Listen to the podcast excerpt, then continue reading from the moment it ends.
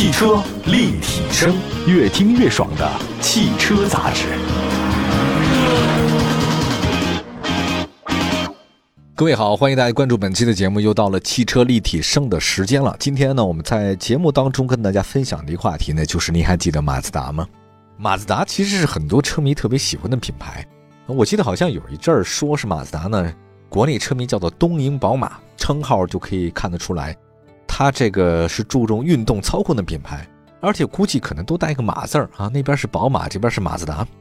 那么在众多的国外的品牌当中啊，马自达其实来到咱们国内的话呢是比较早的，对于马自达的印象也特别好。比如说最初那个马六，哇，太喜欢了。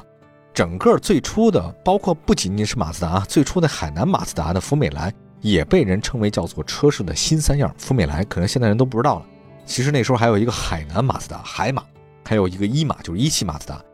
但随后的话呢，一汽马自达呢成为了运动中级车市场的销量冠军，或者说明星车型之后，这个有不错的开始。但是没想到后面这个结局不太尽如人意。这些年因为各种各样的原因，马自达它整个的销量都真的是太惨了。一汽马自达跟长马自达呢，最终呢是选择了合并。那至于说更早的那个海南马自达，早就没有了。所以现在诞生在两千年的海南马自达和诞生在二零零五年的一汽马自达，现在其实都是过去式，已经没有了。现在是一马长马呢是完成了合并了，那确实有个好处是什么呢？就是避免了自相残杀。本身你车就没太多，你还分两家企业。但是从二零二二年前十一个月的业绩表现来看，马自达在咱们中国市场没有迎来它预想到的触底反弹，就跟大家那个抄底似的。我觉得这是地板价了，没想还有地下室的价，地下室的价 没想到还有一个地狱价，还有十八层地狱价。不是说销量触底以后它就反弹了，它可能会更低。数据显示，马自达今年前十一个月总交强险数量是九万七千八百七十七辆，同比下跌将近百分之四十三。具体车型来看，前十一个月表现最好的马自达是紧凑车昂克赛拉，前十一个月总交强险数量昂克赛拉卖了五万六千三百五十辆。但这个也同比下跌将近百分之三十一，也就是说马自达整个卖都不好，那就靠昂克赛拉还能支撑支撑。但昂克赛拉下降也是非常的快，就是昂克赛拉一款车占了整个马自达在中国销售的一半。另外还有一个运动中级车 Atenza，前十一个月总交强险数量七千三百一十四辆，同比跌幅高达百分之六十九，这都不是腰斩了。还有在 SUV 市场，CX 五前十一个月只卖了一万五千八百八十二辆。同比下跌百分之三十一，也就是说，除了那个昂克赛拉啊，啊，探子尔和 CX 五卖的都是一塌糊涂。还有小型 SUV 呢，叫 CX 三零，CX 三零啊，这车出来之后就一直没有到主流阵营过，那真的是被其他车型是秒灭，哈哈，十一个月只卖了一万多辆，同比跌幅百分之三十四。啊，还另外一个 CS 四，CX 四啊，它是跨界 SUV，但今年前十一个月卖的太跨界了，只卖了六千多辆。同比下跌百分之七十五点九，就是你很难想象啊，CX 曾经是一个月销六七千辆的明星车型，现在一个月才六七百辆，没法说啊。还有再看长安马自达旗下曾经有一个车型，就是 CX 八，曾经是销量不错的，但前十一个月仅仅只卖了一千两百零三辆，啊，还是上涨了呢。但是这这个上涨主要是因为前面基数太低，卖不出去，多卖了两三辆，它就上涨了不少。我们看了很多人的总结啊，说这个马自达在中国市场销量下跌原因是什么呢？是因为车太少，新车型引入速度太慢，你没有竞争力啊。你这任何一个品牌都是如此，你没有竞争力比较强的新车，你在销量上是不可能好的表现。而且除了新车特别少，你这马自达的空间特别小，这个是很有意思的现象啊。马自达的车都不大，外面看着大，但坐里面就小，这个感觉不太好。国人还是喜欢大车，你看这宝马三系啊，奔驰 C 进入国产以后，人家品牌那么硬，BBA 还依然选择轴距加长，这就是原因呢。为了现在能够在中国市场实现销量的止跌回升，马自达开始加快了新车的引入速度。全新 SUV 的车型 CX 五零在二零二三年上市，这个也算是马自达在中国最后的一个希望了。你说都混到这么惨啊，已经是最后的希望了。那这款被寄予厚望的马自达全新 SUV 竞争力如何呢？今天我们这期节目就聊聊它。其实我更想聊的是什么？是聊马自达为什么会衰落哈。那今天既然有新车，那么先说新车吧。那些我们以后有机会再讲。二零二二年十二月十五号，长安马自达 CX 五零迎来了国内的首次亮相，定位呢是紧凑 SUV，前驱横置平台，衔接 CX 三零的后驱与 CX 七零、CX 九零等平台，所以这个 CX 啊，这个五零，我怀疑啊，CX 杠 X 加零，这个就是未来马自达全新的 SUV 的命名体系。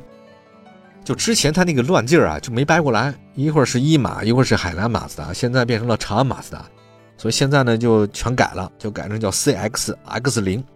长安马自达 CX 五零的原型车呢，是今年一月底在美国阿拉巴马州的丰田马自达联合制造工厂正式下线，今年上半年在美国生产的，也是美国上市的。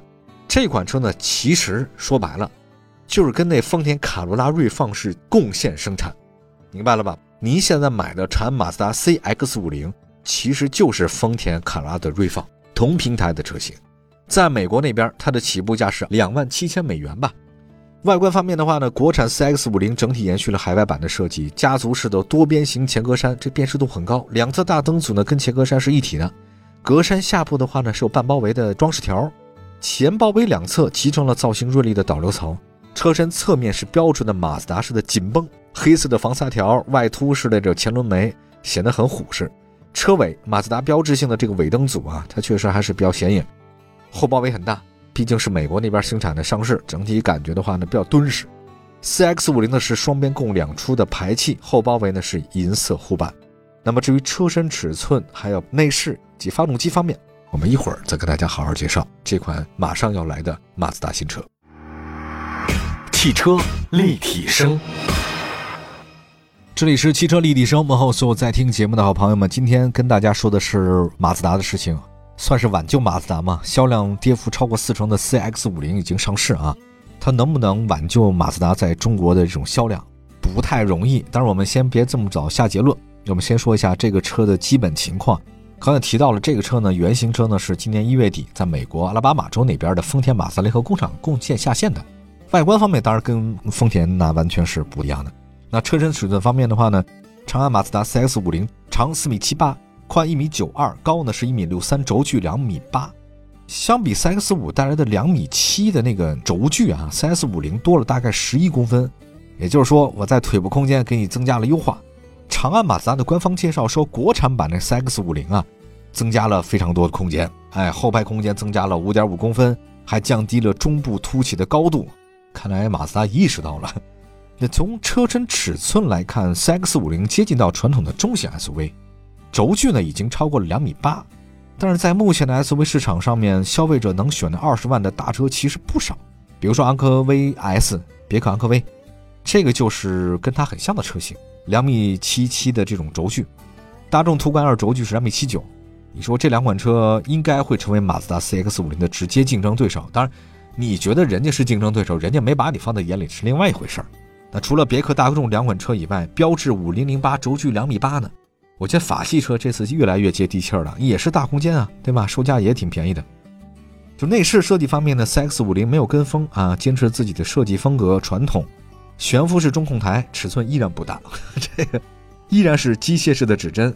我倒是觉得这个挺好的啊，我自己觉得机械式的指针很传统，但是我自己非常喜欢。空调面板依然保留了机械式的按钮和旋钮设计，我不是那么喜欢触屏，真的。你在开车过程当中啊，有这个机械式的，能让你驾驶过程里面非常好操作，这是很关键的一个啊。在这个动力系统方面的话呢，首批上市的长安马自达 CX-50 呢，搭载2.0升和2.5升两款自吸发动机，其中的2.5发动机带有智能变缸技术，这个能降低油耗。那传动方面的话呢，匹配六速自动变速箱啊。当然，在美国那边呢，CX-50 提供2.5自吸。和 2.5T 涡轮增压两款发动机，但特别遗憾的是 2.5T 没来。这个是不是因为咱们国内购置税减半的事儿啊？2.5T 它没这功能。那现在官方它没有公布动力数据啊，但是根据长马的现有的资料来看，它这2.0升的发动机大家比较熟，最大功率呢是一百一十四千瓦，最大扭矩两百牛米。你要说数据来看的话呢，不算特别差哈，但是跟同价位的小排量增压相比的话，处于下风。大家别忘了，马自达就是搞转子发动机的，它不屑于这种涡轮增压。开玩笑啊！昂科威 S 呢，比较一下，搭载的是 1.5T 四缸加48倍动力，这个最大功率155千瓦，比你高；最大扭矩270牛米，比你强。